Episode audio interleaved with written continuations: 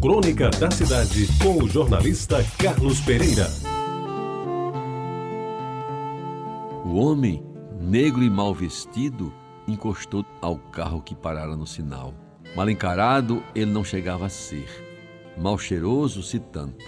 O que se percebia mais nele, e isso o menino que estava no banco de trás notou logo, era sua imensa tristeza. O seu rosto, fincado por rugas e marcas profundas, era de dar pena.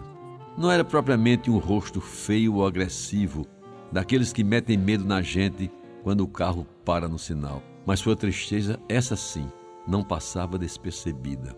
Ele estirou a mão para pedir uma ajuda porque estava desempregado, tinha mulher e quatro filhos, todos pequenos para sustentar e não tendo outro jeito, se envergonhava ao pedir alguns trocados para comprar o leite dos meninos que ainda hoje não comeram, dizia quase chorando.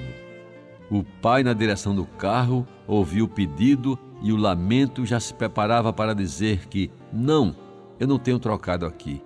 Quando o filho, colocando a mão por cima do encosto do banco, estendeu para o homem uma nota de cinco reais que havia recebido de presente do avô naquele domingo em que tinham ido visitar o velho.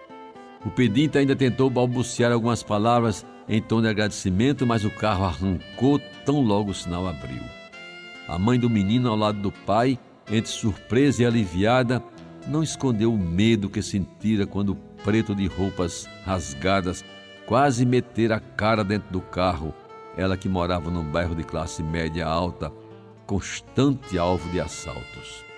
Dali para casa durante o caminho, o pai ia desfiando críticas à atitude do menino, pois aquele homem vai tomar os cinco reais todinhos de cachaça.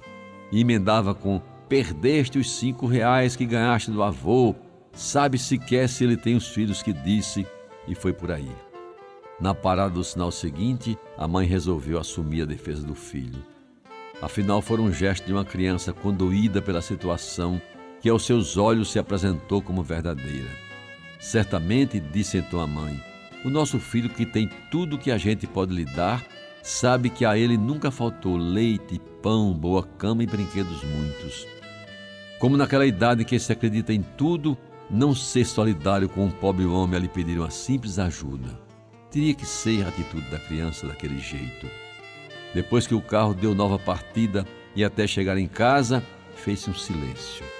Mesmo o rádio que tocava a música de Roberto Carlos foi desligado. Ninguém falou mais nada e o assunto parecia ter morrido. Estacionado o carro na garagem, os três, ainda em silêncio, entraram em casa, onde uma empregada negra e jovem já lhes fizera a cama e preparara um lanche para antes de dormir.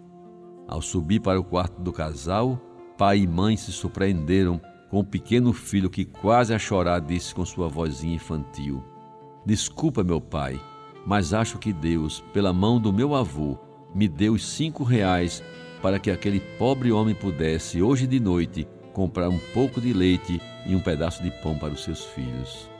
Os pais, então emocionados, se abraçaram com o menino e quase choraram juntos. Agora de emoção e de alegria, por aquela lição que as crianças de vez em quando impingem aos adultos.